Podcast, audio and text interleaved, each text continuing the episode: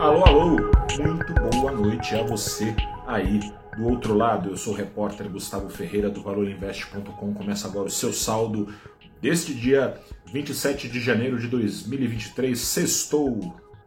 Saldo da semana, portanto, também. Nessas quatro semanas já de governo, encerradas para o mercado, pelo menos nessa sexta-feira, negociantes têm dançado uma espécie de quadrilha junina fora de época, né? Olha a chuva! E os negociantes correm atrás de proteção, embalados por declarações do presidente Luiz Inácio Lula da Silva. É mentira! E aí os investidores voltam a tomar risco, acalentados por sinais emitidos pelo ministro da Fazenda, Fernando Haddad. Nessa sexta-feira, no entanto, uma entrevista exclusiva do chefe da equipe econômica ao Valor Econômico, você pode acompanhar no valorinvest.com.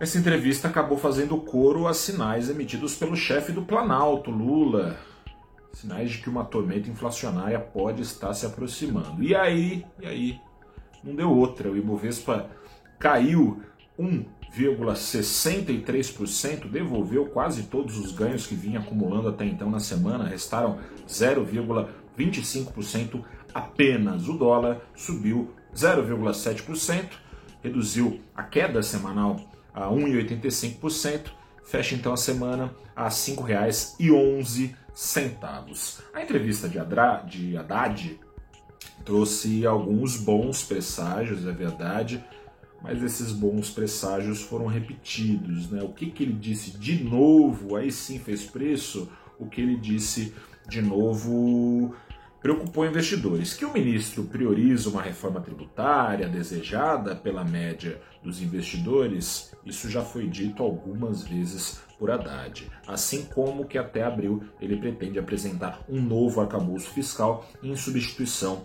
ao teto de gastos. Até aí nada de novo sob o sol, vamos às novidades que pesaram na sessão. Haddad não mais defende com unhas e dentes como vinha defendendo, ou pelo menos pareceu ser assim, o fim da desoneração dos combustíveis a partir de março. Depende esse fim de acordo com Haddad do nível do preço do dólar e do preço do petróleo no mercado internacional é, quando chegar lá em março.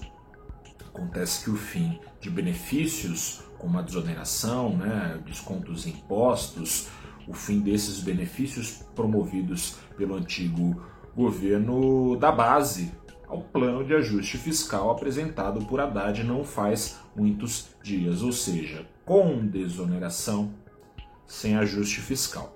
Tão pouco era sabido pela média dos investidores que Haddad topava rever a meta de inflação. Nessa semana não era o que parecia. No começo da semana, ele colocou panos quentes em declarações de Lula nessa direção. Haddad dizia que o teto da meta de inflação para 2023, que é de 4,75% ao ano, esse teto, de acordo com ele, já era para lá de generoso.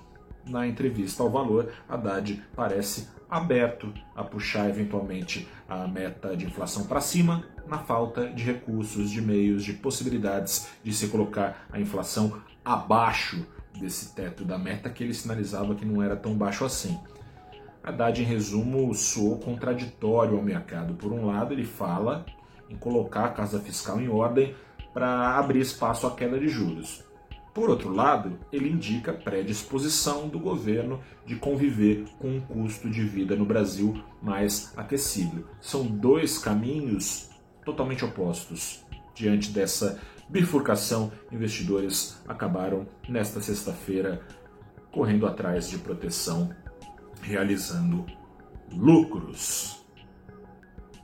Eu fico por aqui.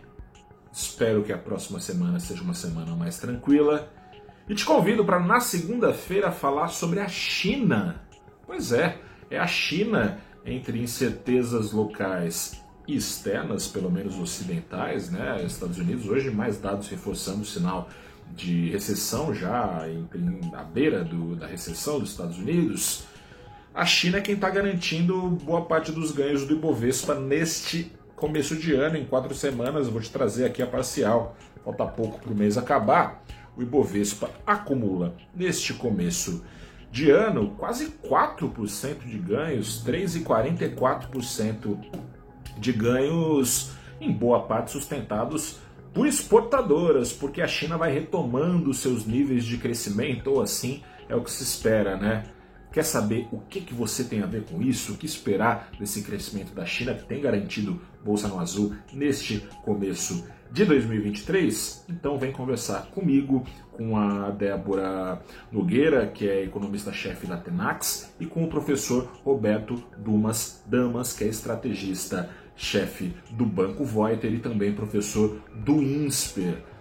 Quando? Nesta segunda-feira, às nove da manhã. Onde? No canal do Valor Invest, no YouTube, no LinkedIn, no Twitter, no Instagram e também no Facebook. O link já está no nosso site para você acompanhar. Acompanha ao vivo nesta segunda-feira, a partir das nove da manhã, e pode mandar suas perguntas que eles vão responder em tempo real. Um grande abraço para você, bom fim de semana, a gente se vê. Tchau, tchau.